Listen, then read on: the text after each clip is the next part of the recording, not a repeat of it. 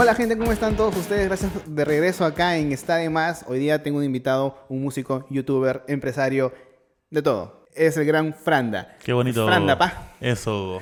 ¿Cómo estás, men? Qué gusto estar acá, contento, lleno. Acabo de desayunar. Me dijiste que vienes de, de un restaurante que Sí, sí, sí, han probado un nuevo menú y has comido de todo. Nos han invitado, entonces hemos pecado de más. De Estoy de gula. Qué bueno. Para, para que te pueda bajar un poco la comida, nos acompaña Mers.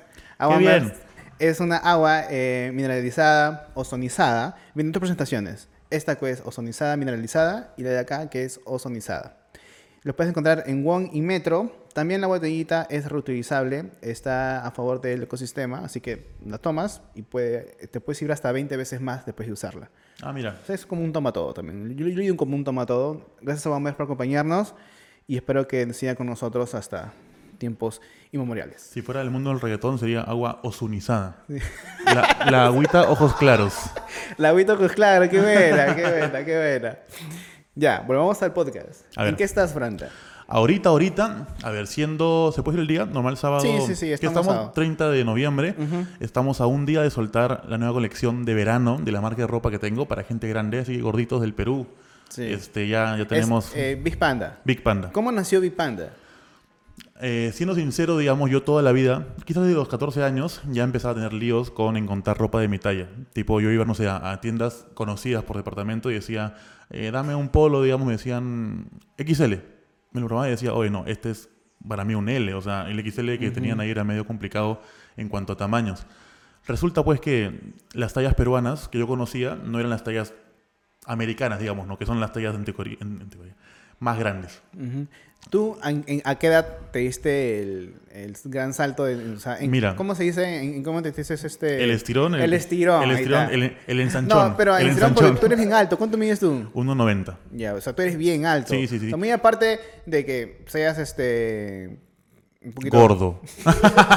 se, incomodó, se incomodó. No sé cómo explicarlo para decir. Grande, grande, Un poco más subido de peso. ¿ya? Big, big Panda. Ajá. Big size. Claro, un osito. Claro. Este, o sea, muy aparte de eso, la gente que es muy alta también, también tiene problemas para... Ah, por supuesto. O sea, por el, el- el largo, ¿no? Digamos, de tu torso. Ajá, también. claro. O sea, la ropa normal en Perú te puede quedar casi acabando el estómago. Entonces tú te pones un poquito así y cha, la llanta. Claro, Complicado.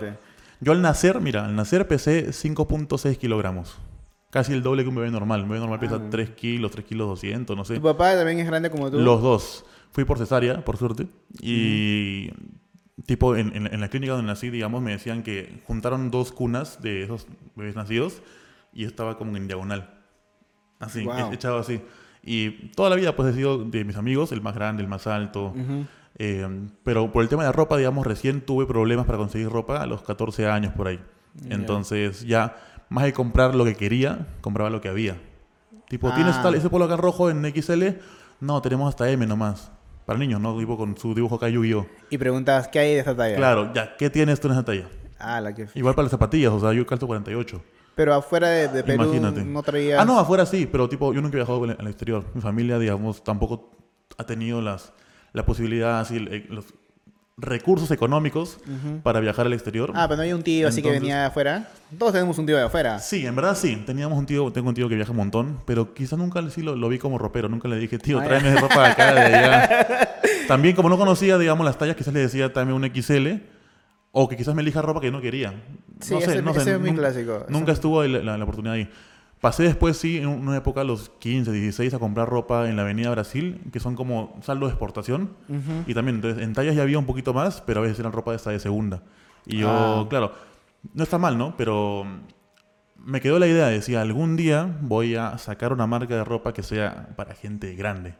Y puedas elegir, y hay cosas chéveres y... Y pues, Claro. tipo, yo en mi marca de ropa soy 2XL, estoy también todo grande, pero tenemos hasta 5XL. O sea, tengo clientes, digamos, que son dos veces yo. Wow. Y bueno, Pero tú cuando haces el delivery, antes al inicio tú ibas o desde el No, no, no, inicio no. siempre has sido Eh, con una... Tengo un amigo mío, un amigo mío, digamos, que es mi socio en la marca de ropa. Quedamos así. Yo pongo la parte económica del, del negocio, digamos, saco, o sea, la inversión. Yo inyecto la, la plata, digamos, en el negocio. Juntos hacemos la parte de la idea, los diseños, aterrizar todo. Y él hace la ejecución, que que es Ah. Gamarra, los, este, los que cortan la ropa, los que la cosen, me trae a mí las muestras, los vemos juntos, me la pruebo yo, porque soy mi, mi- como que mi, mi cliente, ¿no? Entonces me la pruebo y digo, mal, porque acá, no sé, me ensancha o me, o me, O me te incomoda. me aprieta por acá, cosas así. Dejamos todo listo y él es también quien se encarga del, te- del tema de la venta, responder las redes sociales. Yo me acuerdo cuando un día en... vives con el Cholo, entonces fui a visitar al Cholo por temas de chamba, si no me equivoco, y tú estabas probando, lavando la ropa a ver si es que se achicaba, creo. Sí, básico o sea, también, es todo ¿no? un proceso de tienes que probarla y lavándola o, o sea, usa- también usándola a ver qué, qué tal te queda Claro. y qué tan cómoda es, porque muchas ropas, a mí me ha tocado comprarme una capucha, por ejemplo, me queda perfecto, la lavo y se achica las mangas y ya te queda raro, Siempre. y es incómodo, Siempre, la capucha siempre. se pone, parece un moño en vez de capucha, entonces es un proceso bien, bien complicado. Bueno, siempre también al cliente hay que explicarle bien el tema del la- lavado, ¿no? La ropa por sí, por su, por su consistencia, digamos, tiene eh, indicaciones de lavado. Pero el peruano normal es lavadora, detergente y que lave. Y que seque en secadora o en cordel. Entonces, eh, yo, digamos, hago la prueba del lavado, ¿no? Me dan a mí la muestra, la ropa con la tela que hemos elegido. Me la pongo, si me queda bien, que me quede bien también después de lavarla. La lavo, Claro. la seco en secadora y me la pongo de vuelta. Si es que se ensanchó, digamos, si es que se achicó por acá, por allá, a veces eh, la, la muestra misma la hago un poquito más grande para que después de lavarla quede la talla que, que debe ser. Antes de, de hay un ruido en el audio. Al frente están limpiando, creo. un Están que hacen ahí un licuado. ¿no? Sí, está hecho un licuado. de Esperemos de que se vaya. Perdón por esos inconvenientes de producción. No está en mi control. ya, eh, también ya. Ahora cambié un poco de tema porque tú estás hecho conocido por el mundo de YouTube. Y todo empezó con la parodia. Se paró. eh, con, la, con la parodia de Panduro. El que Panda fue-. Yo, yo recuerdo que yo no estaba en Perú. Y, y, y apareció, en- yo lo vi en Facebook, o sea, ni siquiera Claro. lo vi en YouTube, lo vi en Facebook. Y yo no, no, no sabía que, era, que eras peruano hasta que vi productos. productos Ah, claro, que usaba en el claro, video. en el video. Y que dije, tú miras y decías, eso venden acá en eso, todos no, los... eso no lo venden en todos lados. O sea, y dije, ¿eso es en Perú? Y ya empecé a ver con más entendimiento el, el videoclip. Y dije, este, ese, esa tienda o ese supermercado. Claro, claro. Ya, obviamente es de Perú. Y se hizo viral, se hizo viral, pero muy viral. Sí. ¿Cómo fue? O sea, lo planeaste, ¿qué tanto tú ya decidiste, tú decidiste entonces ya ser youtuber de parodias o cómo era tu plan? O sea, justo donde quiero comentar, digamos, es divertido eso porque hasta hoy día mucha gente cree que no soy peruano. Me ven así o me, me ven en la calle y me dicen, ¿estás en Perú? Sí, como los últimos 25 años les digo, o sea, como, como- desde que nací. Piensan que soy timento mexicano, colombiano, no sé. Eh, aparte porque cuando hago las canciones no uso muchos, mucho vocabulario, digamos, propio del país, mucha jerga. Claro, Prefiero un, con- un- un- un lenguaje más así plano, neutro. Claro, neutro, digamos, que abarque toda Latinoamérica y hasta España y que me ayude también a mí con el tema de, de la expansión, ¿no? Eh, ya en cuanto a lo que me preguntaste, yo no lo planeé. A mí me gustaba mucho el teatro. De pequeño lo hacía, mi mamá es escenógrafa. Entonces, Ah, ella ha trabajado pues en varios teatros y yo después del colegio iba a esperarla que acabe de trabajar para ir a la casa a almorzar. Entonces, he estado pues ahí presente cuando estaban haciendo ensayos, cuando estaban leyendo guion, cosas así. Y una vez la directora me vio, me dijo, ¿tú quién eres? Ah, soy el hijo de la escenógrafa. Me falta, me dijo, un, un- un actor, un niño actor para este papel. ¿Quieres? Y yo, "Mm, mm". y me dijo, ven, prueba. Y me gustó porque o sea, era pues, un papel divertido y la gente se reía.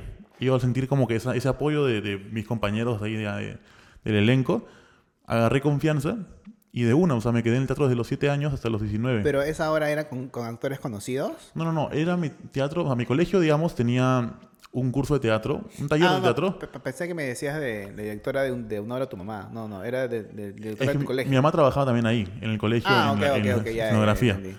¿Qué ocurre, digamos, que la directora era, y en paz descanse, era una maestra así, pero en todo su esplendor. Era eh, muy, muy, muy así, ¿cómo llamarlo? Muy exigente, muy, no sé, muy ruda, muy cruda también.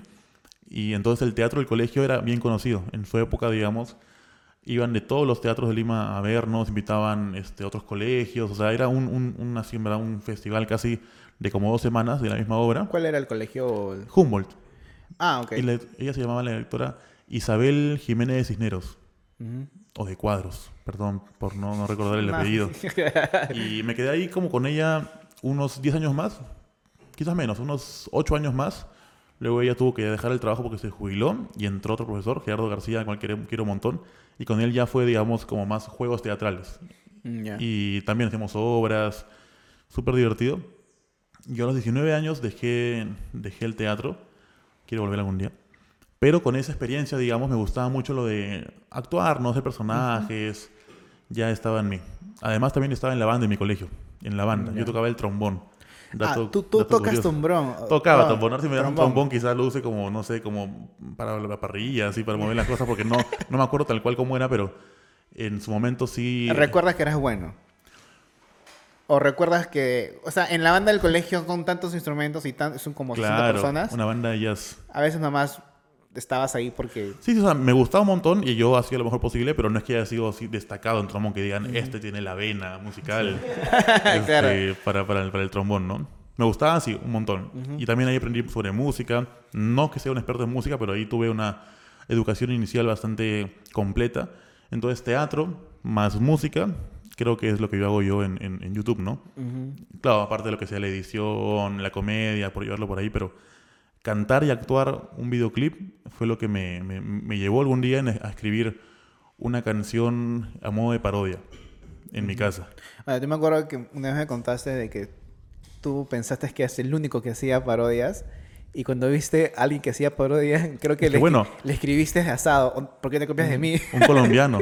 Yo, digamos, creo, quizás no me, equivoco, ah, pero yo empecé el movimiento de parodias en YouTube en el 2011. Cuando yo salí no había nadie. O sea, tú ponías parodias y parecía la mía. Y después de como tres meses salió una, creo que en Bolivia o en Colombia. Y yo así me, me, me enfurecí. O sea, casi le escribo, no le escribí, creo, ah, pero casi le escribo para decirle, aléjate de este rubro. es- Esta es mi zona, no con mi cuchillo. No te metas en mi barrio. Esas son las parodias son mías. Y después de él salió otra más, otra más, y ya hoy en día pues son Claro. millones de personas que hacen O sea, parodias. en Latinoamérica, porque en Estados Unidos ya había muchos Ah, que hacían parodias. tienes razón, claro, En Estados. Unidos, bueno, yo veía Death Days, que es un chico de que hacía eh, rock y que hacía parodias de Miley Cyrus en el 2009, 10. Claro, O sea, en Estados Unidos sí había ese, ese rubro, es verdad. pero en español, tienes razón, yo primera vez que vi un- una parodia en español fue tuya. Y como digo, yo al inicio no pensé que eras peruano, pero por los productos dije, ah, este sí es peruano. Sí. Y ya después empezaste, pero tú, eso, ese video salió primero en YouTube o en Facebook, porque yo lo vi en Facebook, por ejemplo. Salió en Facebook. Es más, lo publiqué un miércoles 29 de junio a las 7 de la mañana. O Ah, sea, súper mira, mira, qué, loco, ¿no? Esas horas. Antes de irme al colegio, estaba en quinto de media. Este, Ah, estás en el cole. estaba en el colegio. Me acuerdo, lo, lo terminé el día anterior, lo publico en la mañana y me voy al colegio, ¿no? Cuando llego al colegio, ya muchos lo habían visto. Claro, amigos míos, no de Facebook. O sea, me decían, qué buena, qué buena, qué buena. Pero en el recreo, me acuerdo, una amiga mía corrió y me dijo, en tal colegio, creo que era el Marca, aman tu video, me dice. Yo me quedé y dije, ¿cómo? No tengo quizás mucha gente del Marca en, en en mis redes, ¿no? En esa época. Eh, y me decían, les encantó por todos lados que lo comparten. Y dije, ah, mira. Y muchos me decían, ponlo en YouTube para poder compartirlo, digamos, libremente por todos lados, ¿no? Y yo decía, sí, pues qué raro, tengo una cuenta en YouTube, tengo una cuenta por ahí, voy a, voy a buscar. Y busqué, tengo una cuenta creada, sí, ya, lo voy a publicar. Y lo publiqué. A la semana llegó a los 8000 vistas. Que yo dije, uy, 8000 personas son un montón de personas, manjas, y Claro. en ya cada día estaba como que actualizaban, ¿no? Al, al mediodía, actualizar. Ah, no, 9000. Actualizaba el almuerzo. 9200. Así, así, así, así. Y con los días ya 15000, 25000, 40000, 80000, 120000. Y, Y fue, y fue todo tan rápido después. No pensabas este, ya subir otro video ya. Tú aún estabas No, el es shock más. del... Oye, estaba ya, ya había un video en, en, en planeamiento. Mi siguiente video lo publiqué después de 8 meses recién. Ah, Imagínate. Es más, la gente me decía, ¿cuál se viene? Y yo pensaba y decía, ¿quieren más? ¿Para qué más? Ya hay uno bien chévere, ¿para qué quieren más, man? En, serio. Y me decían, ah, tal canción, tal canción. Y publiqué la siguiente en febrero recién, del siguiente año, del 2012. Que fue para para de Plan B. Si no le contesto. Y Plan B la compartió. Plan B la compartió en su Facebook. Man. Y yo por todos lados feliz. No es más, los, los diarios, digamos, digitales publicaban y decían Plan B, comparte partido en peruano, no sé cuánto, franja. Y yo emocionadísimo. Ya de ahí pues entendí que era algo como, que debía ser algo recurrente y Claro. publicaba cada cuatro meses. Imagínate, todavía no es nada, ¿no? Claro, Porque Pero, ¿y tú ya sabías de que podías hacer dinero con eso? no. Bueno, siendo sincero, digamos, yo pude avanzar en el tema de las parodias eh, porque después del Pantaduro me llamó en noviembre, octubre quizás, una agencia de parte de Inca Cola, que decían, queremos para la marca hacer un comercial de verano para televisión. Y yo, loco, no decía, ¿en serio? Sí, que queremos acá para tal marca, sí. Bueno, nos juntamos, salió el comercial, fue la campaña de verano 2012 con Inca Cola y pucha que, bueno, me pagaron por supuesto, ¿no? Y lo que recibí yo, en vez de gastármelo pues en ropa, que no había, este, y cosas así, dije, mira, ¿por qué no mejor invierto en un mejor lente, justo un micrófono, una interfase de audio, una computadora para poder, digamos, ya producir esto un poquito con más calidad y más, este... Pero ahora que ya, ya tienes mucha experiencia con un montón de marcas, ¿lo que te pagaron fue justo? ¿O crees de que como eras nuevo, te pagaron, pucha? Es que también, digamos, por ser, por ser yo, digamos, alguien venido de digital, los precios en esa época estaban en el... O sea, nadie sabía que era mucho, que era poco. O sea, yo no era un actor de televisión, no era un actor de teatro. Yo era un youtuber con un video. Entonces, para mí era un montón. Claro. Ahora quizás no sea tanto, pero también tenía pues 17 años. O sea, que le des a un chivolo plata esa época, que no sea mucha, es para él... Este... Claro, y es algo de que le hiciste así como que champazo, como quien dice. Claro. Y mira, de ahí pude ahorrar, comprarme luces una cámara todavía básica y así. Luego seguí invirtiendo y ya pues ya con los años mejorando ¿no? los, los equipos. Ahora, gracias a esas parodias llegaste a la nominación de MTV, que es una locura. Junto con Laura, con Laura Espolla. Sí, sí, sí. Y a mí me alegra mucho porque Sonámbulos fue el que, ¿Verdad? Te, pues, claro. que, te apoyó en, en, la, producción y la filmación. Y nosotros ya desde la primera reunión que tuvimos con Laura, que fue en la oficina que fue abajo. Claro, me acuerdo. Y ahí iba a ser, dije, puta, esto va a ser un cae de risa, va a ser bacán. Y yo ni siquiera pensaba de que por allá un peruano se haya nominado a MTV y lo lograste. Así que paja que nosotros también fuimos parte. Bueno, dos peruanos, no ven Laura que tienes peruana, somos dos peruanos. Claro, dos peruanos, claro, claro. Pero ella ya reside oficialmente en México, ¿verdad? Ahora sí, está casada en México, entonces se queda ahí en Acapulco, creo. Sí. ¿Cómo fue que te enteraste? ¿Quién te dijo? ¿Lo de la nominación o lo de la parodia? Lo de la nominación. Yo estaba en el estudio con Alejandro, trabajando, no me acuerdo qué cosas, y me llega un tweet que decía, vota por Franda para no jodas, la nominación. Te lo juro, te lo juro. y yo pensé que era un spam. O sea, que era como que, no sé, alguien que buscaba, no sé, pues digamos, éramos tres, no, éramos como cinco nominados. Entonces ponían, vota por arroba Mario Ruiz, arroba tal persona, arroba Monoloco, arroba Franda Perú, para la categoría parodia en los MTV Miau 2017. Y yo miraba y decía, Ole, oye, ¿qué, ¿qué, tal elaborado este spam? Tienen hasta mi foto, ahí no, para... en serio. Y entro y estaba pues mi foto con Laura para, para votación. Y no entendía. Y luego pues después de como 10 minutos hice, hice el match y el clic. Y dije, estoy nominado con MTV con Laura para, para esta parodia y me quedé así loquísimo. Llamé a mi mamá, llamé a mi papá, este, con Alejandro estábamos exaltando ahí de emoción fue una experiencia muy bonita. Viajamos luego también para allá, para México. Pero ¿cómo fue el proceso? Ya te enteraste y cómo verificas tú? O sea, ¿escribiste en TV? ¿Te escribieron después? ¿Te llegó un mm, correo? No. Eh, yo estaba pues en el celular. Le dije a Alejandro, entra en la computadora a MTV Miau 2018. 7. No me olvidé. Entra. Y sigue como que los pasos. Entonces salía, ¿no? Categoría, te categoría, no sé, food blogger, tal, tal, tal. Categoría, no sé, artista del año Bad Bunny, tal, tal, tal, tal. Categoría parodia, tal, tal, tal. Y estábamos ahí, con la foto y todo. Y ya empezó, pues, este, la, no sé, las ganas de, de hacer campaña, ¿no? Como que mis redes de gente claro, nominados, voten, este, queremos ganar la categoría. Pero es medio complicado, porque tuviste, tuviste tu post o los pasos de votar, porque hasta yo voté, teníamos que hacerle clip varias veces, varias veces para poder votar. Tienes razón. Mira, yo no quiero hablar más de MTV ni nada, pero creo que el, el truco ahí publicitario es que te ponen el, botón, digamos, de votar, que creo que unas 10 veces no funciona, y en la vez número decimoprimera te ponen una publicidad ahí, en el mismo, mismo recuadro. Mm. Entonces, con el tema este de ads en YouTube que se iba a cobrar, pero en Google AdSense, tú haces clic en la publicidad, votan como que franda, franda, franda, franda, franda, franda, franda, franda, franda, franda. Y la vez número 11 justo te ponen como que crucero por 90 dólares, cosas así. Y entraste a la publicidad y te aparece el nuevo recuadro, ¿no? Entonces el truco es hacer generar como que ingresos por publicidad. También, aparte de la votación. Y pasó, pasó. Pero después te llegó una invitación para que puedas participar dentro. Un correo. Un correo, ya, o, sea, o, sea, oficialmente te llegó un correo donde la invitación decía, estás invitado a la Tal fecha. Sí, sí, sí. Igual Laura, como vive por allá en México, tuvo más contacto, ¿no? Y pudo llamar y cosas así. Ah, ah claro, claro, claro.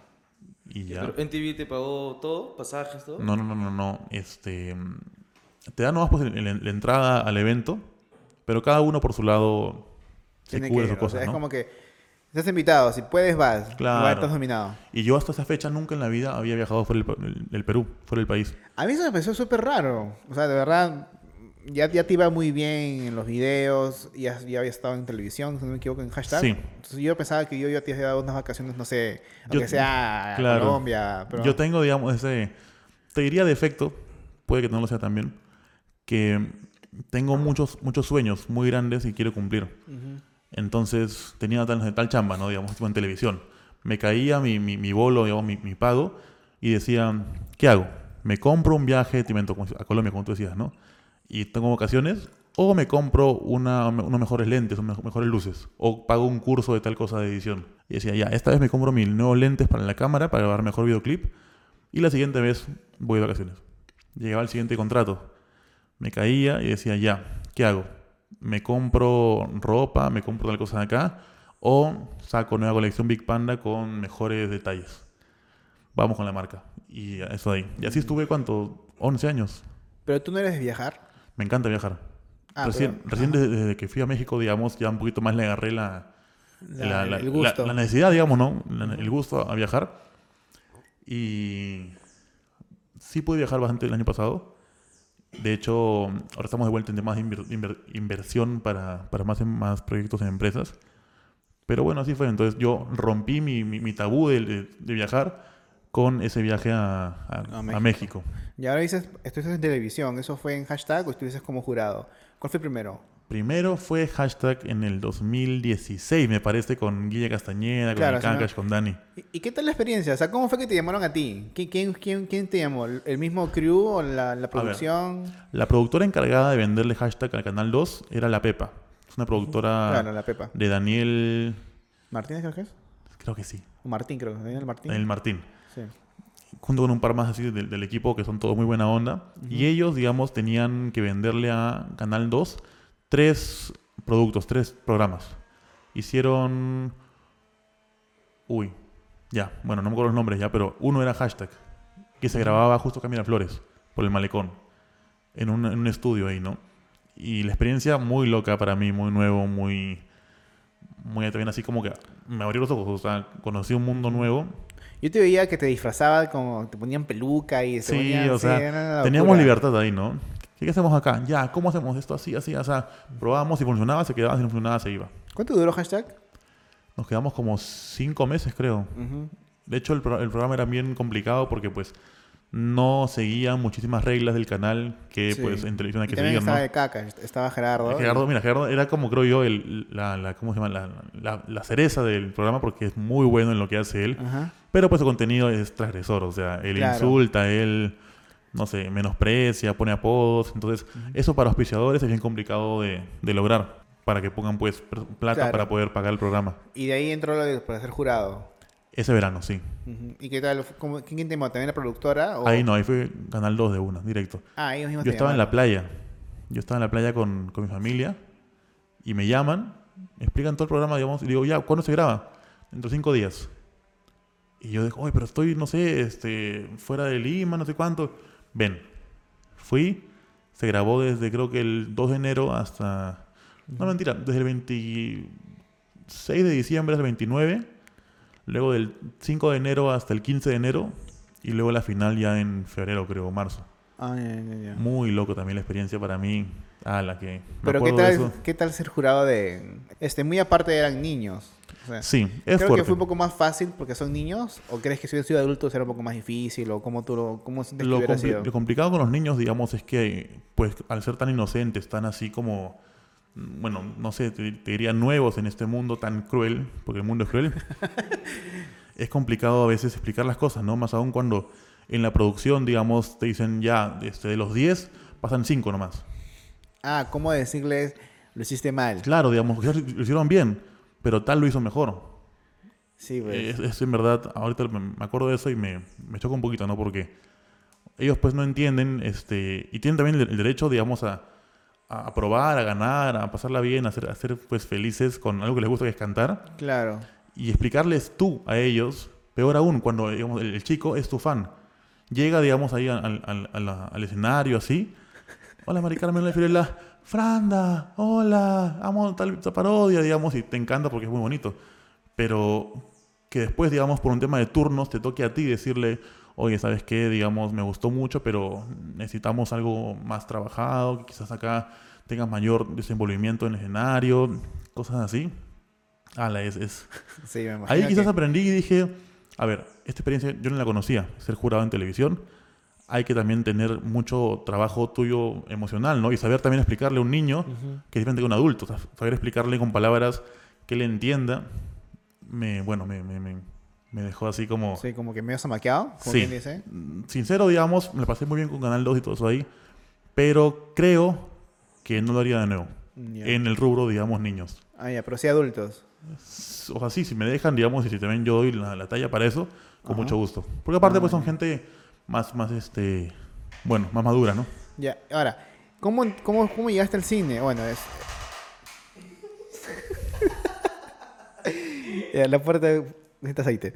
Eh, ¿Cómo llegaste al cine? O sea, no, no de tema, pero cambiando un poco de rubro, pues, o sea, televisión. Claro. ¿Y cómo llegaste al cine? O sea, ¿cómo fue de que has llegado a ser la voz animada de Parque Mágico? Parque, más, qué bonito. Entonces, para mí ha sido como que el, el logro más grande, digamos, en mi carrera hasta hoy día. ¿Cómo te es- llamaron? ¿Qué, qué, qué? Un día me llegó un correo, me llegó un correo a mi, a mi, a mi correo, a maestro, explicando, que me hablaba sobre hacer un casting para una película de cine, ¿no? Y yo en verdad, me, o sea, siendo sincero ya acá, dejando todo en claro, en lo que yo hago, creo que soy bueno, pero yo no, yo no tengo, digamos, la versatilidad para ser bueno en varias cosas. O sea, en doblaje no es que sea el mejor, en actuación no soy el mejor, definitivamente. En imitación tampoco soy el mejor. Entonces, me decía, ¿no? Un casting para doblaje. Y yo pensaba, digamos, estoy ocupado con varias cosas. Y de hacer un casting, hacer pues todo lo que te piden en el casting de grita, ahora no sé cuánto, esto acá. Yo digo, sí, o sea, hay gente mejor que yo en el mundo para hacer estas cosas acá y, y, pues casi no voy. Pero bueno, por la experiencia dije, ya vamos. El casting era acá en Lima. Era en Lima. Fui, me enteré ahí que era para Paramount Pictures. Eh, firmé un contrato en inglés, así grande creo, o sea, inmenso, sobre confidencialidad, sobre no contar eso en ningún podcast, cosas así. Este, hicimos la prueba. En verdad, en verdad quedó muy chévere la prueba, o sea, el- el- el- la grabación, digamos, del, del casting. Lo mandaron para allá y me dijeron en un par de meses te van a responder, bueno, van a respondernos de allá de Paramount en California y si eres tú, te avisamos. Ya, pasó el tiempo, fueron meses, nadie dijo nada. Dije, bueno, linda experiencia, chao. Y un día me llegó un correo preguntándome si tengo disponibilidad de viaje para noviembre del 2018. Y yo, ¿por, por qué lo dices? Porque tengo que viajar quizás para grabar algo. Y me dijeron, sí, o sea, están entre dos personas, entre tú y un más, uno más de Chile. Pero en caso, digamos, te elijan, ¿podrías tú viajar? Y yo, sí, por supuesto que sí, hoy día si quieren. Entonces, bueno, me eligieron por, por suerte. Y fui a México a grabar el doblaje con uy, una gente tan, tan, tan así experimentada en, en temas de doblaje, en experiencia cinematográfica, cosas que también para mí, o sea, ha sido un- una bomba así de información, de, no sé, de experiencias. Y la película se estrenó en Latinoamérica en abril de este año. Sí, sí, sí, me acuerdo. Muy Ya. fuerte también. esa- Eh, y, el, y, este, y el proceso de, de la grabación, tú me contaste de que habían como, como cinco personas adentro de la cabina y te estabas Esa es la, parte, solo. la parte incómoda, digamos. Tú estás en un, en un estudio, digamos, grande, así insonorizado, digamos, todo así cubierto con cosas. Y por la, la- la ventanita, digamos, para allá está el cliente, que es la gente de Paramount. Bueno, alguien de Paramount, gente de la agencia y gente del estudio, que son como cinco, ocho personas. Todos con sus cafés, con sus libretas, con sus teléfonos celulares así de mano por todos lados. Me da mucha risa cuando dicen con más sonrisa. Claro. Dilo- o, dilo o sonriendo. te ponen, peor aún, gente que dice, dilo más, más rojo, lo quiero más rojo. O lo quiero más azul. Ponle un poquito amarillo.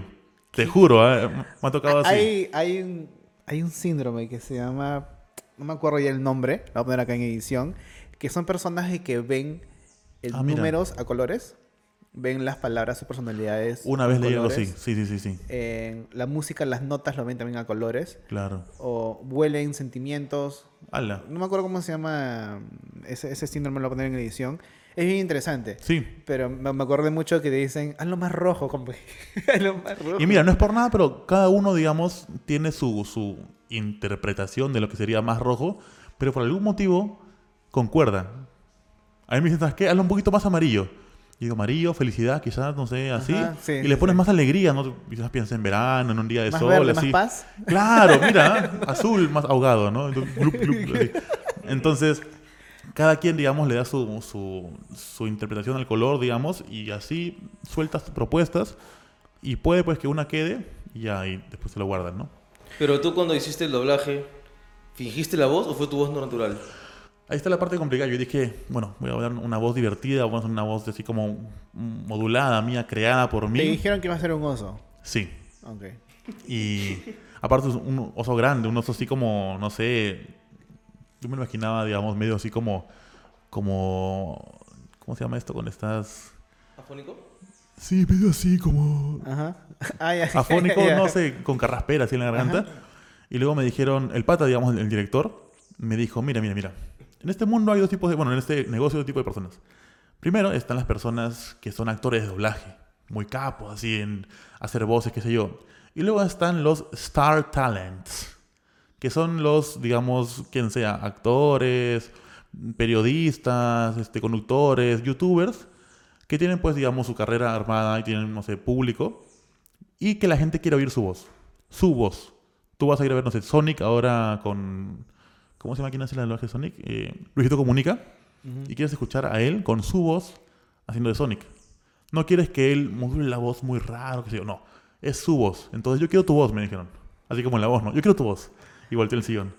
Este... me dijeron, haz tu voz. Ah, qué paja. Entonces, tu intento si es así. No, me dice, hazlo como fuera, si fueras tú.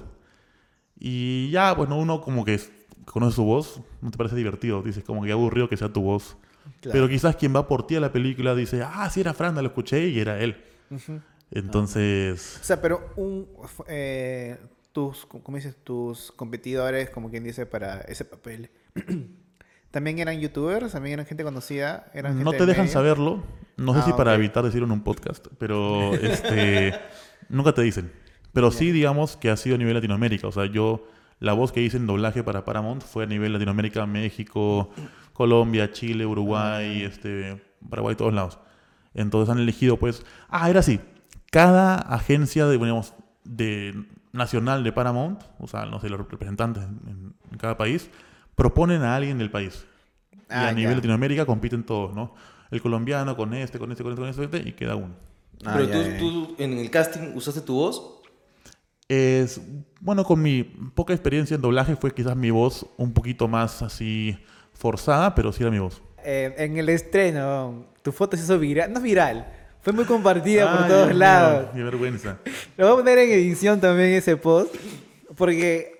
Y o sea, yo me enteré por ti. O sea, no lo había visto, pero después lo vi en otros lados. Y creo que salió un medio, creo también. Sí, sí, sí. eh, de que tú en, en una entrevista, no sé quién, uno de los. ¿A de quién? los- No, del- ¿cómo del se cast llama? De, de americano, creo que Sí, me sí, equivoco. es el, el chinito que hace de en Hangover. Hangover. Claro, claro, claro, de Mr. Chang, creo que se llama Sí, en, sí, sí, el sí, personaje. Caramba, sabía el, el- el nombre completo. Pero ya bueno.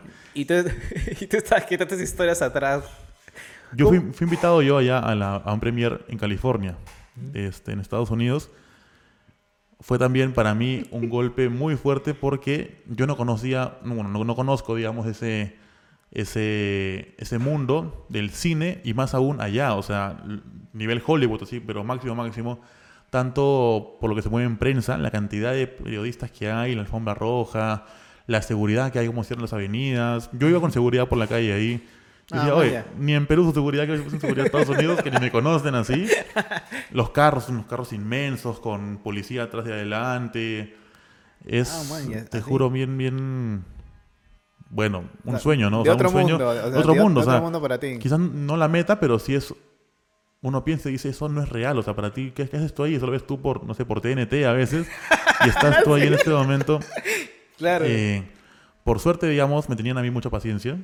Yo, Ah, digamos, ok. o sea, bueno, soy chacotero, o sea, no, no es que sea así como un creído de, acá estoy en la alfombra, esposo, esposo. No, o sea, yo estaba como que, oh, ahí está Angelina Jolie, Angelina, Angelina, y no volteaba, ¿no? Así. Estaban al lado mío todos, Angelina Jolie, estaba este, el, el chinito, ¿Tú fuiste solo al premier o fuiste con alguien? eh, fui solo, tenía Ah, más ok. una entrada para la primera. Ok. Igual allá, digamos, el equipo de Paramount siempre estuvo conmigo por todos lados.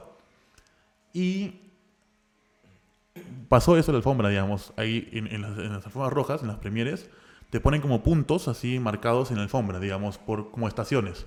Primero tú te paras acá, un minuto y hablas con todos los que son prensa escrita.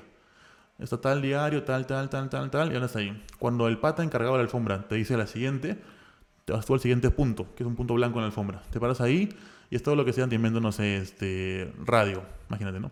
Así, así, así. Y bueno, yo, digamos, como mi inglés no es que sea tan así ¿No es fluido? elaborado, Ok. es bueno en mi inglés ya, pero no para nivel entrevista en la forma roja con todos los gringos, Ah, ok. que aparte pues estar, digamos, Te juro. Entonces tú acá, digamos, en inglés te dicen, eh, which is de no sé cuánto, guau, na, na, na", y tú como que, oh, the red one, así, y chévere. Pero allá es como que, entonces te juro, te juro, te juro. Entonces ahí eh, yo respondía, digamos, lo que podía, me reía un montón con ellos también, porque chongueaban, siempre decía, o sea, es que yo, digamos, soy peruano, no soy capo en inglés, además he, he- doblado la película en el castellano, no al revés. Entonces les cuento tal cosa, tal otra, y todos nos reíamos. Pero bueno, terminó, digamos, mi entrevista en tal estación, y me tocaba ir a la siguiente. Pero como seguía el chinito ahí, como se ve ahorita en el meme, digamos, yo me paré y dije, perfecto momento para hacer historias de Instagram. Estaba, yo, yo estaba libre. Entonces me pongo parado ahí y empiezo, ¿no? Acá está no sé cuánto y acá está el chinito y yo acá en la alfombra, saludos gente, no sé cuánto y ahí están los medios, así. Y en televisión, ahí se ve al chino hablando y a mí al fondo, unas cosas así. Te juro. Y la gente cómo se ha reído después que han compartido eso desde Paramount. Acá también en Lima, digamos, yo lo compartí en mis redes y también en un par de medios de comunicación. Y dije, bueno, una historia para contarle a los nietos. No, bro, no, que cae. Yo lo vi y dije, puta, que cae de risa. Sí. Pero se te ve tierno, se te ve como estás emocionado. Claro, se yo estaba emocionadísimo Ajá, y sí, no, nervioso. no. Sí, aparte creo que es normal. O sea, en estos tiempos ya tú ves a gente haciendo selfies en pleno Oscar, pues están que se Claro. y todo eso. Ahí lo más, lo más curioso en la alfombra, digamos, yo ese día en la mañana, no, el día anterior, tuve la oportunidad de entrevistar a David Bisbal, a David. Ah, sí lo vi, sí, Sí. vi un clip. Este, David, digamos, te juro, una persona, he conocido a pocos tan amables, tan así buena onda como él. Ah, qué paja. Porque la entrevista un poquito se demoró en ver todo el tema de cámara, así como usted. Este se demoró, digamos. Y en lo que demoraban, David vino conmigo y me decía, oye, ¿tú de dónde eres? Perú, me encanta Perú. Eva Yon, la quiero muchísimo. Y cosas así. Ah, Y yo decía, digamos, si yo fuese David Bisbal, quizás, si fuese así de, no sé, famoso, grande, adinerado en el mundo de la música, de la actuación, no sé. Quizás no me tomaría el tiempo de ir con cada uno a preguntarle de dónde es, qué hace con su vida. Claro. Aparte estábamos en un salón gigante lleno de mucha gente y él vino directo hacia mí y me dijo, ¿tú quién eres? Y así. Ah, maña, qué paja. Hablamos un montón, ahí como unos 10 minutos, un montón de tiempo, un montón de tiempo, ¿no? No, pues no, pero igual, o sea, hay artistas que son bien chéveres. Sí. Recuerdo que una vez fuimos, nosotros trabajamos con las radios de RPP y fuimos a una entrevista de Jesse Joy. Y yo estaba volteado con algunas las cosas del audio y veo que me hacen así en el hombro. Yo volteo y era Jesse y Joy me decían, hola, ¿cómo estás, Jesse? Joy. Y se presentaron. ¿En serio? Era como que son Jesse y Joy como para que se presenten, o sea, para Claro, que digan lo que- sé. Ajá. Y Tengo yo- trabajo yo- por ti. Claro, y lo sé, claro, pues, pero hay gente que, hay artistas y, y, y de, ese- de- de ese, eh, de ese tipo De que esa son humanidad, de ese- claro, sí. y son súper sencillos y amables. Y yo me, quedé- yo me sorprendí que me pasaran la voz para saludarme, cosa de Claro. que... Y fue así, te digo, en, en la, en la premier, digamos, en la alfombra, yo estaba parado en la primera estación, antes de ver con el, con el tema del chino, yo estaba parado ahí para unas fotos, digamos, y de pronto alguien se me pega así, ¿no? Como que de espalda con espalda. Y yo, ¿quién será? No conozco a nadie por aquí. y volteo y era David. Ah, y me vaya. dice, eh, Franda, posamos juntos. ¿Verdad que esta foto nunca, nunca, nunca la pedí? Voy a pedirla hoy día. Este, y me posamos juntos y estamos los así, ¿no? espalda con espalda a las revistas ahí de... Qué de- paja. Bueno, de Estados Unidos. Y luego yo estaba, bueno, había como una especie de fiesta fuera del, del cine. Como era una pela para niños, la fiesta era una fiesta infantil, digamos. Con un montón, no sé, pues de carretillas como de raspadillas, ¿no? Pero gringas. Cosas así de, de- para tomar, para comer, dulces, cosas como de circo también, ¿no? Y yo, que estaba ahí solito y sin nadie, dije, bueno, entraré. Tenía por mi entrada, ¿no? Entré de una al cine a esperar adentro, ¿cuánto? 10 minutos. Y en lo que entro y me siento, en, la, en mi lugar, digamos, designado para mí, al lado mío habían dos familias de público, ¿no? Y de pronto, digamos, sentado, alguien se pone al lado mío y me roba canchita. David también. Y me dice. Ah, hicieron patas. Me dice, me dice, claro, y me dice, vale, Frana, este, la película se viene, emocionado. Y yo un poquito más llorando, ¿no? David, te sabes mi nombre todavía. Ya 24 horas sabes mi nombre todavía. Este, No, eso ya es símbolo de amistad, weón. o sea, ya. el pata, digamos, es un, un- un gol. O sea, yo hasta el día de mi muerte voy a defender a David Bisbal en lo que haga. Si un día parece que es un narcotraficante y lo voy a defender en redes. David no es ningún Él narcotraficante. sabe mi nombre. Claro, Él claro. sabe mi nombre. Gran, ¿Qué gran, paga? gran persona. Pucha. Es más, él se puso al lado mío, ¿no? Digamos, y luego se fue porque no, no era su lugar, él estaba adelante y yo estaba atrás. Pero bueno, se pone al lado mío, chongueamos un toque y se va a su lugar. Y al lado mío, los que estaban a mi izquierda, la familia, preguntaban, ¿ese David Bisbal? ¿Ese era David Bisbal? y como estaba yo sentado ahí todavía, ¿no? Digamos, me hacía el, el fino, ¿no? Como que, ah, acá vino David, sí, pues un, un día más en mi día a día en California, así. Pucha, ¿y va a haber segunda parte? Me dijeron que sí, pero no se sabe, digamos, si es este año que viene, el siguiente año. Creo pues que la parte de los estos este, sellos tan grandes, digamos, tienen un montón de proyectos. Y cuando por ahí, digamos, viene justo algo tan sin ideas, oigamos parte 2, ya la parte 2.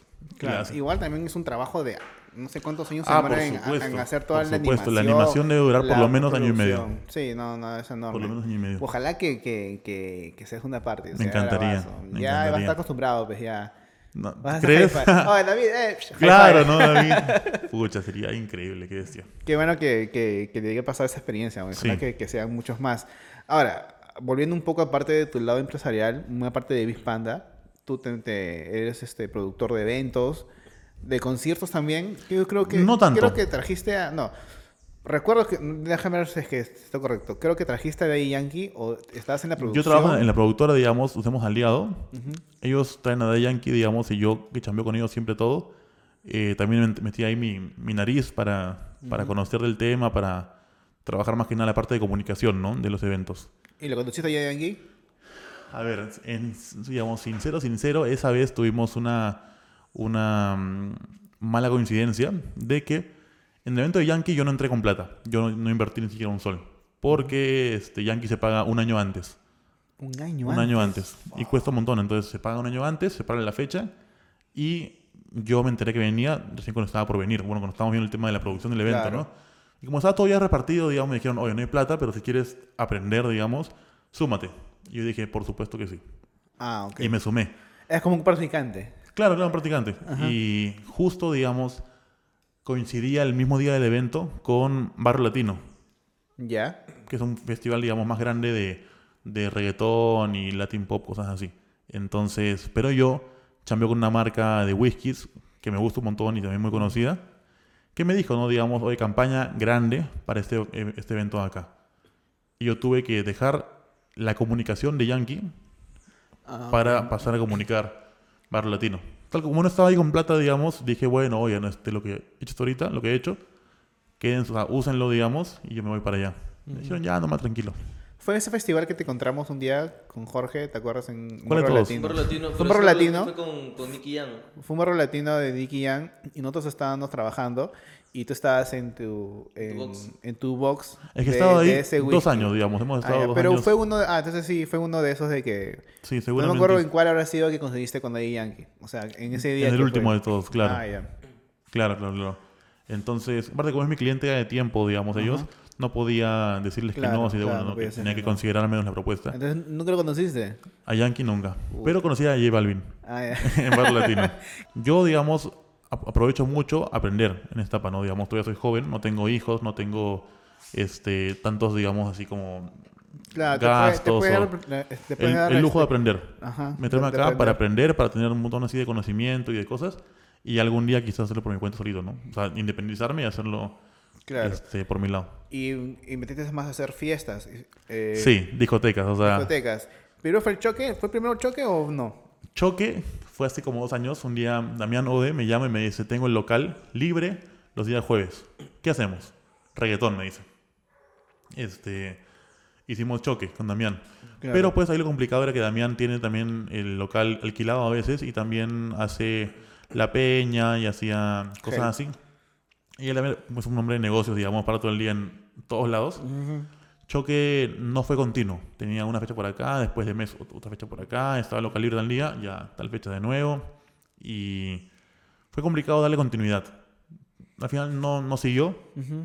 Este, Pero ese fue tu primer Sí. experiencia primer pie adentro de las de discotecas, discotecas. produciendo eventos. Y, y de ahí siguió... eh, De ahí ya yo me independicé, digamos, y abrí Verao. Verao Ah, fue una claro, discoteca Verao. ahora este verano, o sea, el 2019 en enero, ya, pero ya en Caminos del Inca. claro. ¿Y se convirtió en Ula? ¿O en Ula es otra cosa? ULA Ula pas- es- pasó a ser ULA en abril, Ah, ok. que es los viernes, eran los viernes. Y luego ULA entró los sábados. Pero te, que algo tiene diferente formato, entonces. Sí, o sea, bueno, ambos son fiestas de el- reggaetón, así o con música de moda, ¿no? nombre, ¿por? Salsita. Porque Verao es después de verano, tiene un tipo de, de relación la palabra, que eran los jueves. Y ULA pasó a ser los viernes, entonces no quería seguir con verano o verao en, a partir de abril, ¿no? Ah, ya. Se llama ok. ULA. Y ahora que viene enero, creo que viene de nuevo verao. Ya. O ULA verano, no sé. Vamos ahí como ver el tema de la marca. Pero ahí ya estaba yo, digamos, con un amigo mío, que es DJ Rocco. Rocco también tenía la ganas de hacer un- una, una operación de discotecas. Y nos juntamos. ¿Y ahí, ahí te gusta ese, ese, ese rubro? ¿Te gusta estar en discotecas? Me encanta, me encanta, O sea, me encanta. ¿Has encontrado ya... eh, o sea, ¿Te gusta? ¿Te vas a meter de lleno a eso? ¿O...? Quizás sí, quizás todavía más adelante, digamos. Mi, mi sueño es tener, tener algún día un local así mío, mío.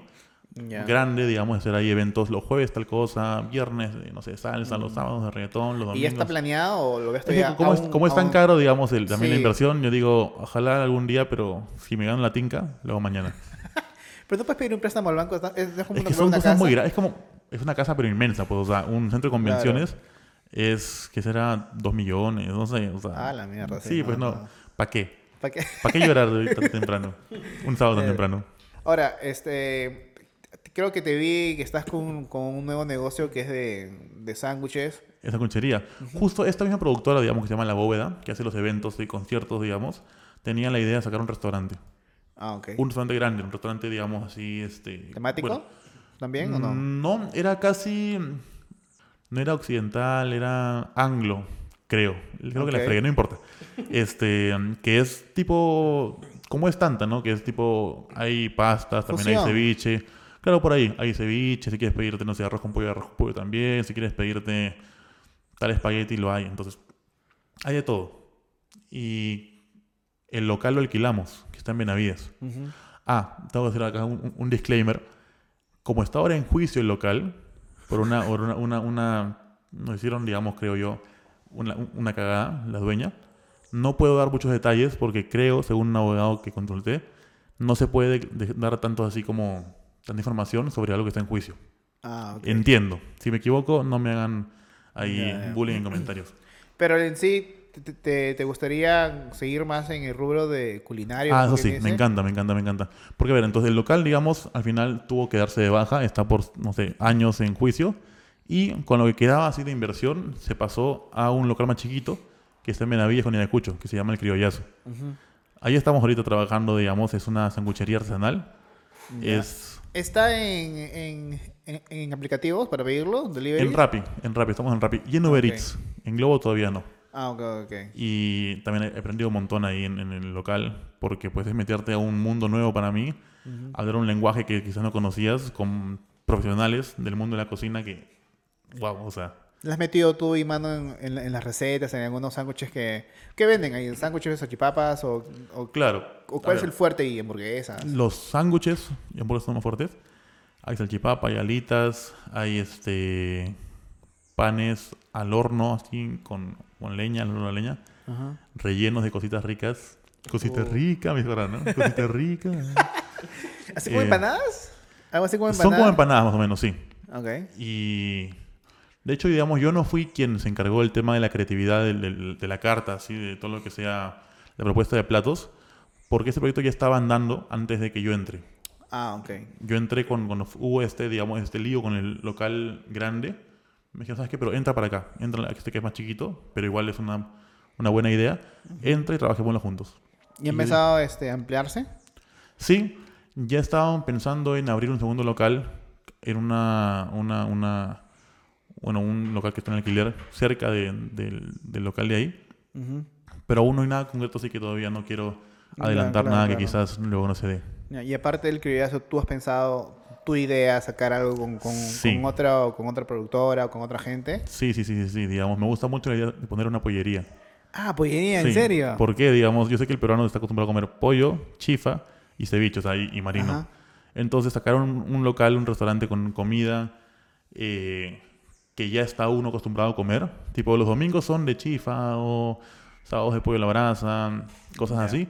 También te ayuda mucho, digamos, a, a expandir tu marca, a posicionarla. Claro. Entonces tenía ahí una, es- una, una, ¿Y es- una idea... ¿Y estás ahí ya mapeando las cosas o, o nomás Sí. es una idea que te gustaría hacer algún día? Ya estamos en, digamos, en la parte inicial que es juntarse con los socios Ajá. eh, a ver temas de nombres, de cuánto va a ser la inversión, local, este, diferenciación de tu producto para que sea algo pues original, algo, algo más Pero un chévere. local de una pollería es grande, o sea, no es como... Depende, ¿ah? porque hoy en día, digamos, yo, a, a mí, digamos, algo que, que yo aprendí una vez y lo comparto con todos ustedes para que también lo apliquen. Yo pensé, si tengo una buena idea, me la guardo para mí y a nadie se la cuento, digamos, para hacerle que sea como que, ah, novedad. Ujú. No. Una vez un amigo mío, Rafael Salazar, que es un abogado, me dijo, ten una buena idea y coméntasela a todo el mundo. Al taxista, a tus amigos, a tu familia, a quienes sean, me dicen. Porque te van a dar tantos consejos y tantos puntos de vista que te van a ayudar como que a darle redondez a tu idea. o a Vaya. corregirle acá o allá y te lo juro, a ustedes también, digamos, este, esa, esa, esa práctica, digamos, me ha, me ha dado a mí tantas veces, tanto, tanta información, tantas correcciones tan importantes, tan fuertes, digamos. Y entonces, ¿qué te contaba? Ya me olvidé. de la pollería. Pero claro, este... Ah, Es- te decía, te decía que los locales son grandes, las. Ah, así pues, sí, una vez alguien me dijo que en su barrio, digamos, hay una pollería sin mesas. Es casi como una barra, una barra pollería. Ah, man, ya. Se han ahorrado el tema de, no sé, pues los mozos, se han ahorrado las mesas, se han ahorrado todo eso de ahí. Y es una cocina muy bien implementada, muy grande. O sea, el local entero es una cocina. Y la barra es para despachar a los deliveries. O a la gente que va a comprar para, para el barrio ahí, ¿no? Pasan por ahí, Ah, dame, nos un corte de pollo dame acá y todo es este, entregarnos. Hay un, hay un, no sé si has ido al centro de Lima, hay un local, no me acuerdo cómo se llama, pero venden salchipapas en un cono. Ah, sí, sí, sí. He visto no sé, la foto. Ajá.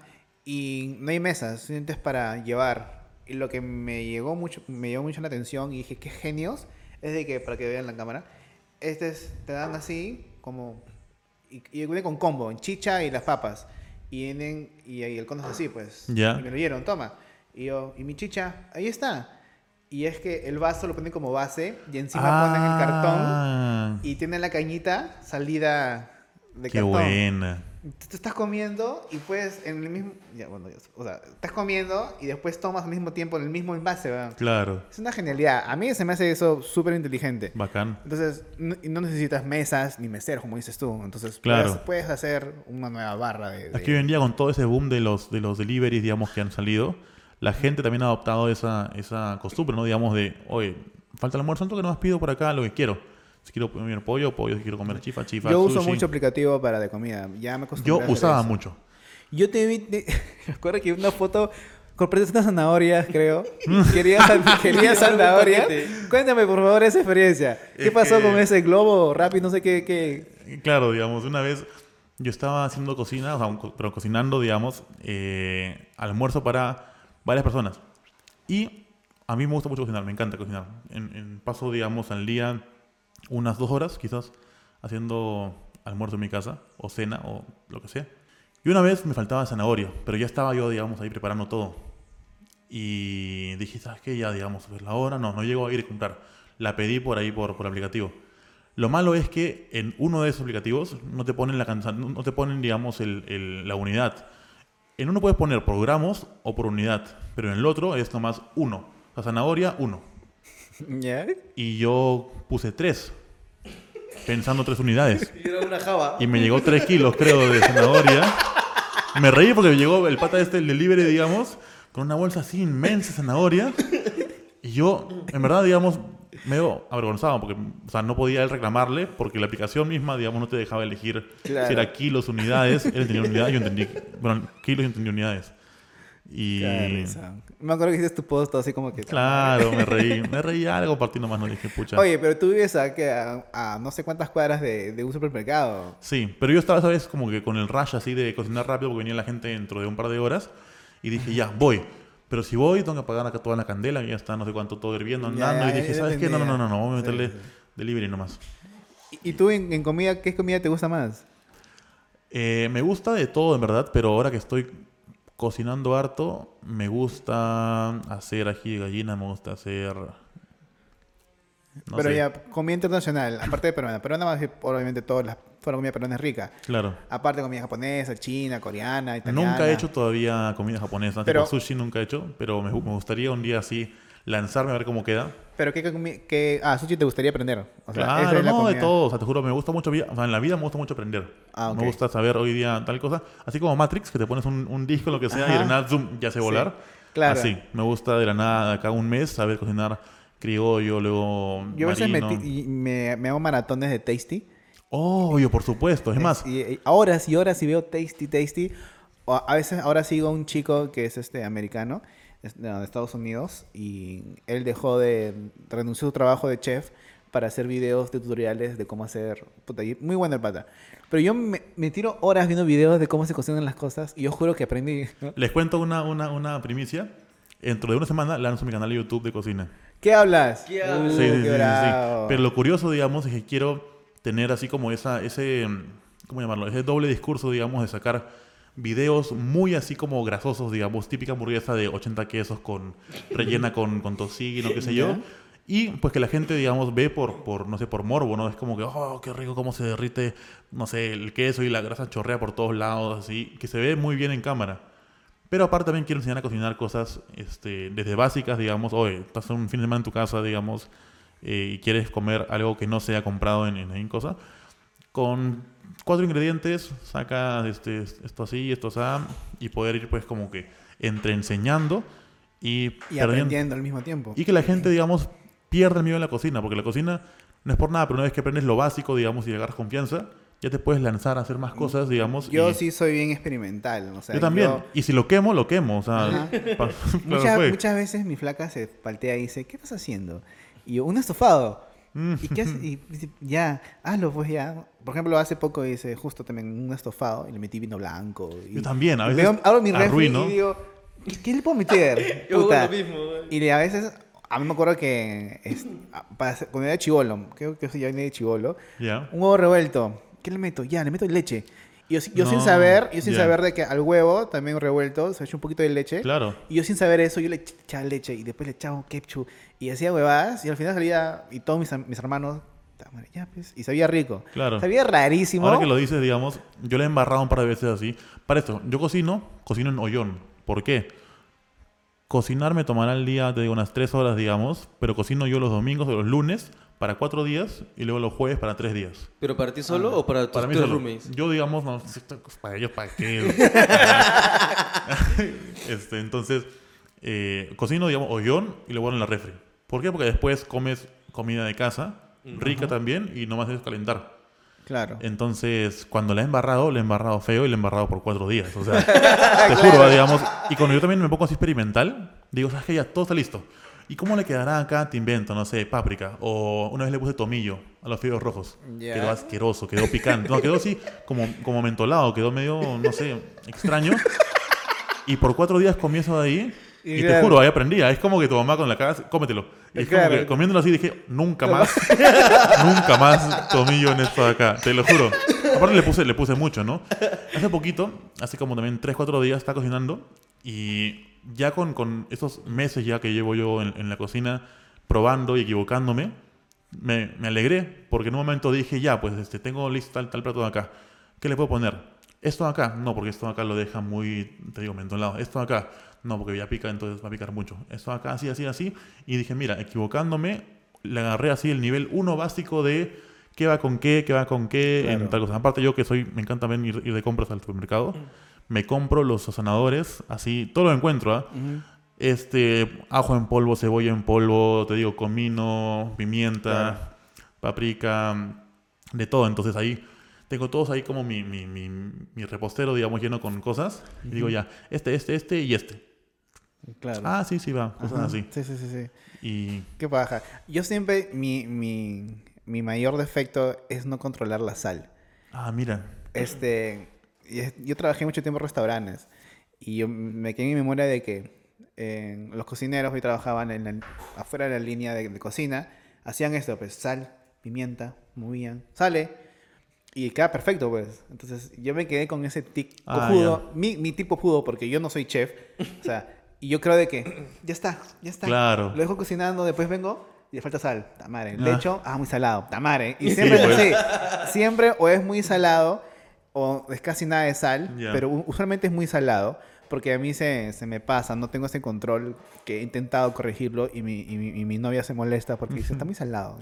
Bueno, porque con el tiempo agarras también el, el- el tema del ojo, ¿no? O sea, el ojo, cuánta cantidad visual, así cuánto volumen de sal hace que quede una cantidad así de comida salada. Sí. Entonces, Yo cocino muy seguido, pero eso de la sal no es que to- to- to- todos los días, ¿no? Pero siempre es algo muy recurrente en mí y que tengo que cuidarlo, pero puta ya, pues. Igual, felizmente no, no va a ser como tu canal, pues, porque no me siento tan preparado, pero tu idea es genial. O sea, tú Ya. ya cocinas muy seguido. sí, en verdad que sí. Ahorita le, le- le he perdido el miedo a la cocina así al 100%, digamos, y me paso... mm, A veces me pongo, digamos, así en, en- en Google, eh, comida peruana. Y digo, ¿verdad? Pues que nunca he hecho, te invento, caigua rellena. Ingredientes, voy. Y también soy yo un poquito engreído en el tema de las recetas. Creo que seguir una receta está bien, pero más me llama la atención de basarte en la receta, pero tu propuesta. Ujú. Porque te digo, no puede quedar tan feo si son ingredientes este, parecidos o lo mismo. Eh, entonces a veces, digamos, digo, ya, ají de gallina. Ya, pero yo quiero, digamos, la papa la corto cuadradita y la meto adentro como si fuera parte ya del, del guiso. ¿no? Entonces, Ah, no es el típico plato peruano que es el arroz, la papa y encima eso acá, Ajá. sino que ya está incluido en eso ahí. Sabe igual, eh, pero tiene pues algún tipo de distinto, no sé, textura al morder.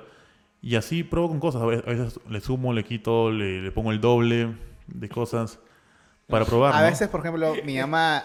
Eso es lo que te iba a decir. Su vieja hace esa huevada. mi- Ah, sí. mi mamá la- pero mi mamá la caga. no, yo, la- yo también la cago, yo también la cago, No, pero o sea, como me lo como yo, Claro, apre- aprendo bueno, a la mala. Pero mi mamá la caga porque en una receta, oye, hoy día vamos a hacer, no sé, pues el pastel de, de, de- de selga. Y me acuerdo esa porque me acuerdo que la acabó. Me dice, dos cucharadas de, de sal. Mi mamá, "Mm, creo que van a ser tres. Y, Ah, y, ya. puta, me acuerdo sacar esa pastel de selga de que yo le perdí, no me gustó tanto porque mi mamá lo hizo muy salada. Entonces cada vez que como pastel de selga me ah, te quedó mucho- grabado en el chip. Claro, o era porque muy chivolo, era porque me cagaba. Me quedara pasado en ese momento en mi vida de, de chivolo, de que, y mi mamá siempre hace esa huevada. Dijo, mi mamá ve algo, "Mm, no, yo creo que es esto, y le mete más. Ya. Pero ya, bueno. Pero, Pero, ¿no, te- no les ha pasado que se equivocan de, de insumo? No, yo jamás me No, pasó. mano, ahí tú nomás creo. No, no fui yo. ¿No? Mi vieja. ¿En serio? ¿Pero de qué? O sea, Iba a estar haciendo, ¿sal, Estaba azúcar? haciendo pollo encillado. No son iguales las botellas, hermano, pero le echó vainilla al pollo. Ah, mira. La veía a su vieja después lavando el pollo para sacarle sabor a No. vainilla. Pues. Vainilla, pues. Pero sí, pues digamos, cosas como el sillao, el vinagre, la sal, son, te digo, o sea, son... Sí, sí, sí. Pero, Decisivos. Ya, ¿y tu, ¿y tu canal con qué, puedes decir con qué video vas a empezar? Tengo una foto, digamos, ojalá si acá llega a encuadrarlo desde la cámara de ahí. Ya grabé un capítulo. Ah, su madre, se ve Esta choradazo. es una hamburguesa de macarrón con queso. Pero la locura es que eh, en vez de pan, es el pan hecho de mac and cheese. Entonces, o sea, es macarrón con queso. Ojo, no es queso ese de bolsa, es el queso real, o sea, queso derretido de, así de, de queso cheddar. Claro. Entonces, es mac and cheese, lo sacas, lo pones en una, en una, una superficie plana, digamos, una, una fuente así plana, con una anchura, un ancho, digamos, de como una pulgada, al freezer. Cuando sale, lo cortas con un bowl, así, con la forma de, de pan, digamos, redondo. Y eso ahí lo, lo mm, arrebozas, creo que se dice. O sea, a rebozarlo, que es con harina, huevo batido y panko, que es pan panko, es como una, un pan para freír. Este queda puesto una costa grande a freír. Y eso de base y arriba, y al medio dos hamburguesas con tocino y ensalada, Ah, pues no para verano, para verano, para verano. Entonces Es- está bien, bien, o sea, bien pendejo, me refiero a que puta, es, es un monstruo esa. Claro, y, pero digamos, ese video lo, lo grabé solito, lo grabé yo con mi cámara, o sea, luces en la, en la cocina, digamos, mi cámara en trípode, error garrafal, porque en los temas, digamos, de grabación, de encuadrar, de hacer foco, con la comida ya friéndose o cocinando, a veces te puede jugar una mala pasada, digamos, ¿no? Ya está como que recontra sobre frito. Y tú estás como ya como que, ah, ya, el encuadre, no es que no puedo. Y si lo sacas ya y no grabas cuando lo sacas, la gente se pierde, digamos, el, el tema de, de sacarlo, Claro. la parte visual. ¿Esa hamburguesa la has creado tú o la has visto No, no, algún no. lado? Hay muchas versiones en YouTube. O sea, yo, digamos, tengo una lista en notas de celular de como 50 platos, digamos, para hacer cosas locas. Aparte, típicas a veces, ¿no? Te invento el, el, el sándwich, pues, este, enorme, ¿no? Cosas así también hay para que sean visualmente atra- atractivas. Que sabe igual que un sándwich chiquito, pero yo lo hago grandote. Eh, tengo también algo más tranquilo, como tipo, no sé, fideos con salsa verde y, no sé, y, y pechuga de pollo, cosas así. Y la idea pues sacar un video semanal enseñando a que la gente... ¿Y las parodias cuándo? O, la- o los covers, los covers que, que estás sacando con, con- Es una banda. ¿no? Sí. Y que mi meta ahora para enero, voy a darles un, un dato ya, digamos. Si bien mi ceja en este momento, mi ceja han sido, me ha acompañado ya por cuántos, seis años por ahí, Ajá. estoy que la dejo crecer. El, el- Es la, verdad, La es parte de verdad. afuera, o sea, la última línea, que la dejo crecer. Porque voy a quedarme nomás con una línea en vez de dos, así. Y estoy que cambio por completo, digamos, mi, ¿cómo llamarlo? Mi, mi naturaleza en redes sociales a partir de enero. Este, estoy que hago una, una banda, pero una banda grande, de como 10 músicos, con Ya. trompeta, con trombón, con piano, bueno, con teclado, perdón. Una orquesta. Una orquesta, una orquesta que toque covers de música actual, en su mayoría reggaetón. Tipo, no sé, Taki Taki, me encanta la canción, digamos, la hacemos, pero en versión así, medio como que, no salsa tal cual, pero sí medio asalzado, o sea, más pachanga, más así, más loca, con todo tipo de instrumentos, bajo, batería, congas, trombón, trompeta, coristas. Yo, y grabar videos así, soltar uno cada domingo, soltar aparte los días miércoles un video de cocina para el canal y las parodias, si se puede, una mensual, y si no, una cada mes y medio, como eran antes, ¿no? Sí, con videoclip. Entonces, tienen que contrato, digamos, a, a alguien que se encargue de todo el tema de producción, este, que me ayude a mí en, en varias cosas, como un asistente, pero quizás un poquito más por el lado audiovisual. Y que sea mi nuevo, mi nuevo... Nuevo mi- proyecto. Sí, mi nueva naturaleza en redes, mi nuevo año.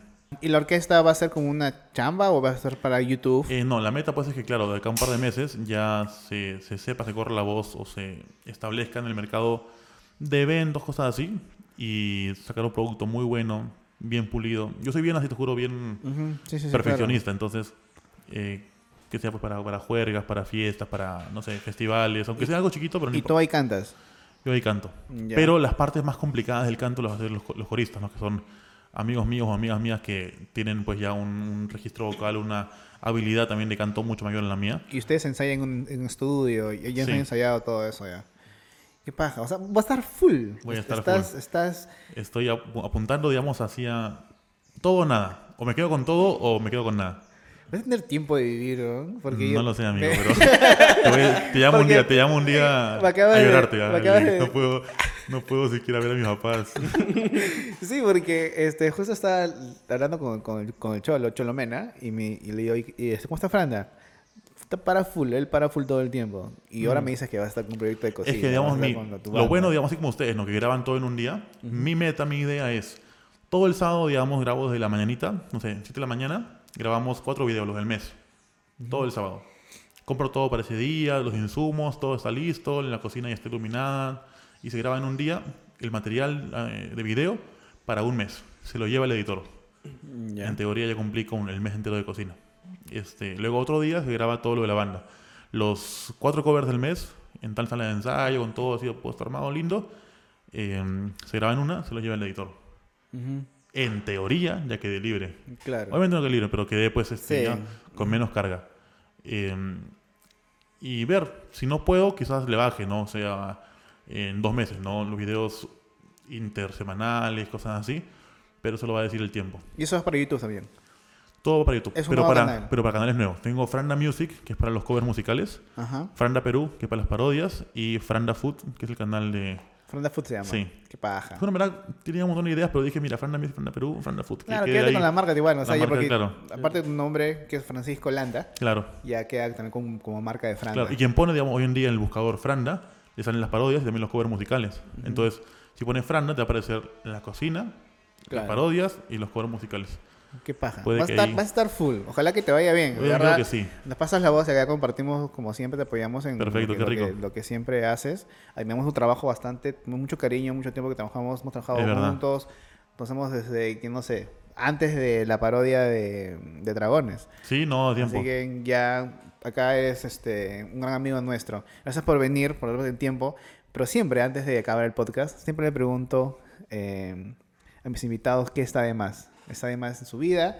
Eh, y en este caso te quiero pre- preguntar, en, ¿qué está de más hacer un, un empresario? O sea, tú eres... ¿Qué está además en la actitud de un empresario o en mi vida de, mm, como empresario? en la actitud, la actitud, me gustaría saber mucho. ¿Qué está de más? Yo diría que está de más hablar de números. O sea, si yo te cuento a ti, digamos, que me gusta mucho y va bien con el tema de la discoteca, un empresario, digamos, a veces para, para marcar así, no sé, lo- los, los niveles, quizás te, te va a decir, ah, es que ganamos por noche 20 mil soles, o no es verdad. Este, pero entonces yo gasto, te invento, inversión en vasos, son como 3 mil soles por fecha. Entonces, hay gente pues que cuando cuenta sus proyectos o sus sueños, te habla de montos.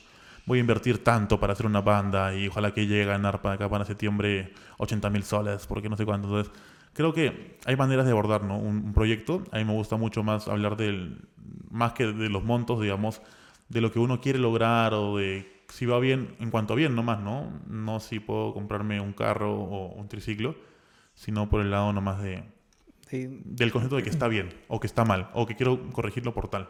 Como que sentiste realizado de que lograste un proyecto. O- o re- o en sí como idea, como, como sueño y no por un monto monetario. Claro, no por la plata, sino por lo que te gusta hacer. Claro, Nada, qué paja. sí. Muy buena respuesta también. Quieren que la pensé bien, porque si no te hice una tontería por ahí. y la canción. Bueno, gente, eso fue todo por hoy por el podcast con el gran Franda. Es Franda Pa. Gracias a Wamers otra vez. Eh, lo pueden buscar en One y Metro. Recuerden que esta botellita es reusable, así que pueden usarla muchas veces después de haberse tomado el agüita. Agua ozonizada. Ozonizada. os- os- Ozonizada. Ozonizada con ojitos claros. Agüita claro. Muchas gracias, Franda. Gracias a la gente. Por favor, suscríbanse a este canal. Eh, Tus redes, Franda. redes, Franda. Eh, bueno, creo que la dije por todo el, por todo el Sí, entrevista, igual, pero igual lo, voy- lo en a... sí, Franda Perú es la como que la, la principal, ¿no? Tanto en Instagram como en, en YouTube. Eh, Franda Food pronto, quizás hoy día ya esté en el canal de, de cocina andando, ahí, en, que es, eh, ahí en, en- en redes. Franda Music para los, para los covers y, y ya pues. Ya, bueno, a mí me pueden encontrar como Alex-abajo está de más. Jorge. Jorge Garza, en todas las en redes. Todas las redes. Suscríbanse al canal otra vez, por favor. Apoyen este proyecto para que más este, amigos como Aguamers nos puedan apoyar. Hasta la próxima, gente. Esto fue Está de Más. Chao, chao. Y también buscan el link de Spotify. Abajo está el link de Spotify que te lleva al, al usuario de Spotify. Dan todos los podcasts de todo este canal. La próxima. Chao.